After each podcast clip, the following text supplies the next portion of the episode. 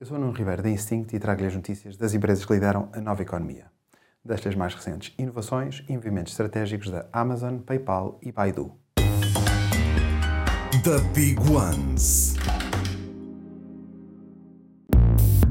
A Amazon Web Services lançou um programa de aceleração de startups de inteligência artificial generativa e vai oferecer a estas startups participantes até 300 mil dólares em créditos em serviços AWS, mentoria técnica e empresarial e acesso a uma rede de contactos relevantes para estas startups. O atual boom da inteligência artificial é uma oportunidade para fornecedores de cloud computing como a Amazon, pois estes serviços são essenciais para o desenvolvimento e funcionamento desta tecnologia. O PayPal adicionou novas funcionalidades à sua oferta business to business. Agora, as pequenas empresas têm a opção de disponibilizar aos seus clientes o Apple Pay como opção de pagamento online.